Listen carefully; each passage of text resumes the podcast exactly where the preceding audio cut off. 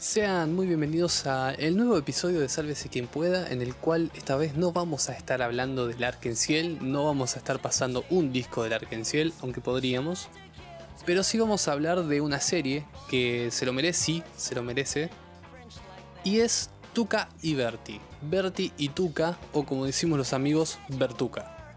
Primero en principal, si ustedes están buscando los headquarters de este programa, pueden pasar por Sálvese quien pueda en iVoox, básicamente iVoox.com barra Sálvese quien pueda. En Anchor.fm barra Sálvese quien pueda, que nos lleva mágicamente a Spotify, en donde por magia del destino también no nos han dado de baja todavía, a pesar de que nos tomamos unas determinadas licencias que no deberíamos. Pero como es un podcast muy chiquito y muy tiernito, entonces es como que Don Netflix no lo quiere dar de baja todavía y entonces está todo más que bien, te lo agradezco. Pero bueno, cuando se corte se va a cortar. Y como les venía diciendo, también pueden encontrar en Twitter a mi persona, arroba logmutante, para arrobear, arrobearnos. Vos me retuiteas lo que yo te pongo y yo no te retuiteo nada ni te doy ningún like porque soy un, colgado. Pero bueno, básicamente es el lugar donde podemos entablar conversaciones como por ejemplo, ¿está también la serie esta Tuca and Bertie? Y sí, sí, básicamente sí. Vamos a hablar rápidamente de eso, porque lamentablemente no es una serie de la cual podemos contar mucho, aunque sí es una gran serie. De hecho, muchos medios de determinados lugares y determinados puentes de internet le han dado, por ejemplo, la mejor serie del año, la mejor serie del primer cuatrimestre del año. Claramente es una serie distinta a lo que podés encontrar. Primero en principal porque tiene su target bien aplicado. Es para justamente la edad y la clase social, si se quiere, de las protagonistas, que son dos pájaras en un mundo antropomórfico de 30 para arriba, el cual viven las vicisitudes de una vida de una persona de 30 años o más, con por ejemplo estrés laboral, una persona que, que tiene, qué sé yo, un momento de liberación, la pareja, el alquiler, problemas laborales, la verdad es una serie muy, si tuviera que decirlo de alguna manera, muy agretsuko. Pero así como el agretsuko es la vida de la oficinista treintañera japonesa, en este caso es la oficinista norteamericana treintañera. En este sentido, eh, tenés a dos protagonistas. Por un lado, Tuca, que es un tucán justamente, que es la mejor palabra para definirlo. Los norteamericanos tienen una que es carefree, que podemos decir que es una especie de alma libre, espíritu libre el cual sí es Tuca una persona despreocupada, que todo le chupa un huevo, que es libre, que hace lo que quiere, que busca cagarse de risa y nada más. Y no siente, o de, hecho incluso es como que le parece negativo la idea de preocupaciones. Es como que todo tiene que ser divertido, todo tiene que ser alegre, todo tiene que ser genial, porque vivimos en un mundo en el cual todos tenemos que buscar eso. Por otro lado está la mejor amiga, que sería una especie de el otro lado de la moneda, el otro lado de la balanza, que es Bertie, que es una especie de pájara cantora. En Norteamérica yo la verdad no sabría decirte bien qué, qué especie pajaruna sería. Yo creo que podemos decir un jilguero, por decirlo de alguna manera. Que es básicamente la empleada oficinista que está transitando por primera vez su vida en pareja en casa nueva. Entonces tiene problemas con el novio, tiene problemas con su trabajo, problemas incluso con cuestiones de deseos particulares internos y o hasta sexuales. Entonces todo eso está mezclado en un mundo bastante psicodélico, bastante sinérgico también. Mucho, mucho digamos, color, mucha música moderna. Una serie muy, si se quiere, urbana en ese sentido.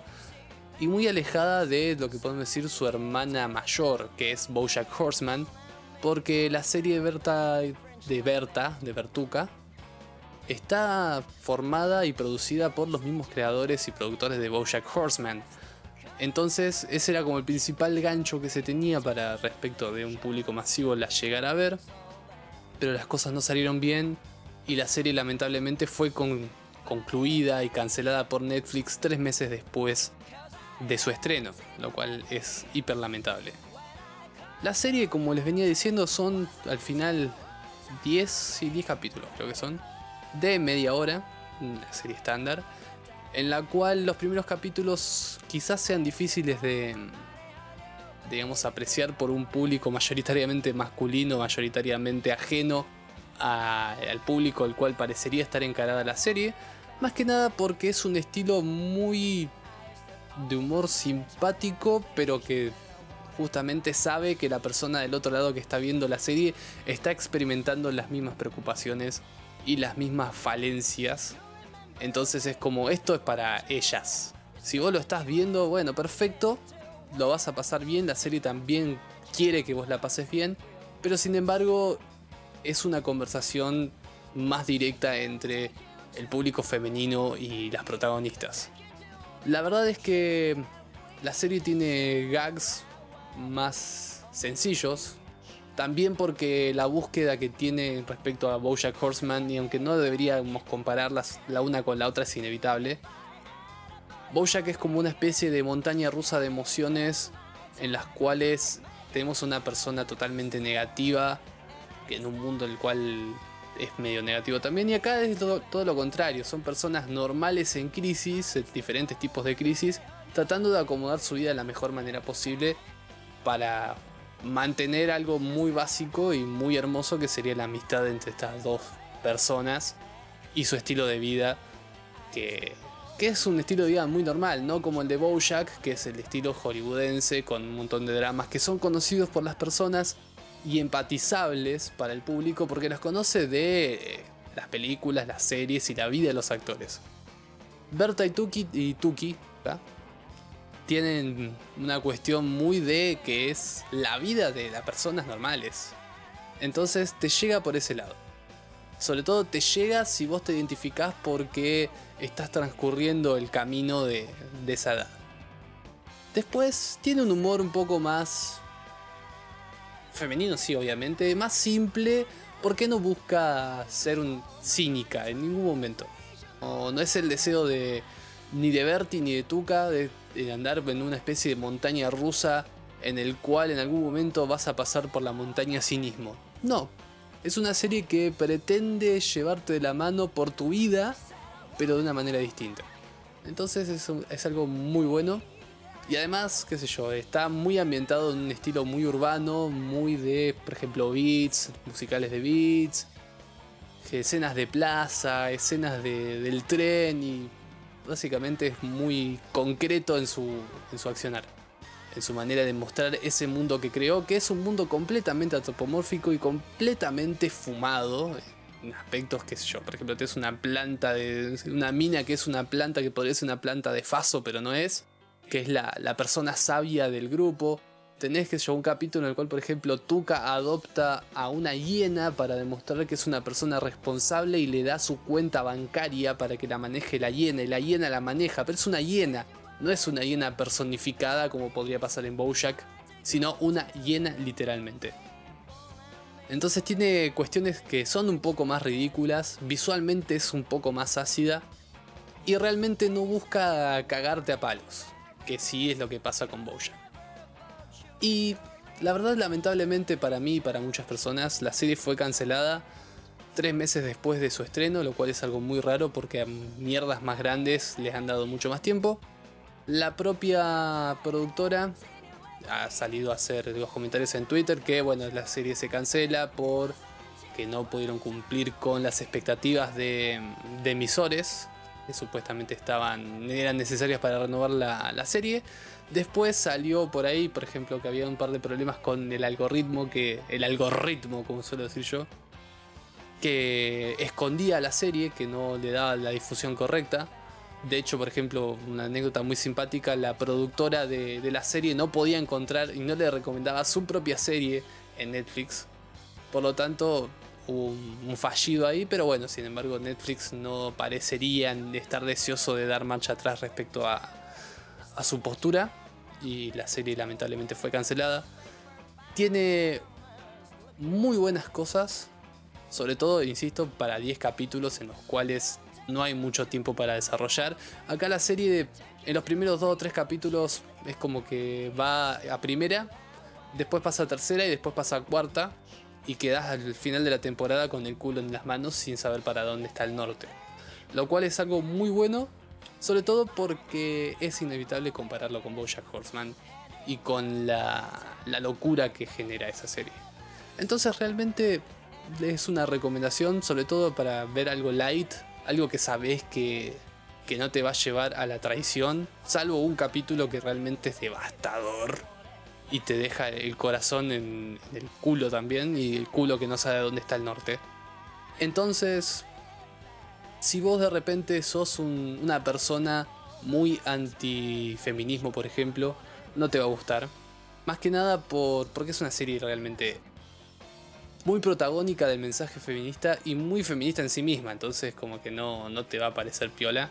Te va a parecer como esto es una pendejada y encima no es gracioso y encima son mujeres feministas.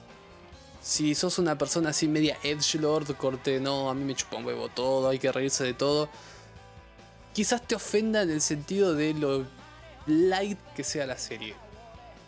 Que también es un tema, es como que al no ser cínica es como que, ¿qué mierda hace? Entonces, como les decía, es un público muy limitado y en cierta manera tenía una, una chance de fallar. Lamentablemente falló por un poco la complicidad entre Netflix sin quererlo, porque no, le conviene fallar que una serie falle así, pero bueno, son cosas que pasan. Eh, no puedo decir mucho más porque no hay mucho más para decir sin empezar a hablar de cada capítulo de la serie, lo cual es, o sea, véanla, está ahí en Netflix. Y si no está en Netflix, está en cualquier otro lado de los cuales les gusta ver series a la gente. Está reaccesible, la serie se re deja ver. No, no es free churro. Por suerte también no es free churro porque la verdad sería una copia media chota de free churro. Así que imagínense, la verdad no pierden nada más que... ¿Cuántos? ¿Tres horas? ¿Cuatro? De su vida. Que básicamente han perdido más viendo Avengers y el MCU. Así que bueno, qué sé yo disfrútenla. Vamos a poner una o, una o dos canciones de, de gente femenina, justamente, de personas con una manera de ver la vida distinta, para acompañar esta canción, esta canción y este programa. Sí, vamos a poner dos canciones, una por Berti y otra por Tuca, como para decirlo de una manera, para generar este hermoso Bertuca. Y vamos a despedirnos hasta el próximo episodio de Cuando maduren los cerezos. Digo, sálvese quien pueda. Nos vemos en el próximo audio.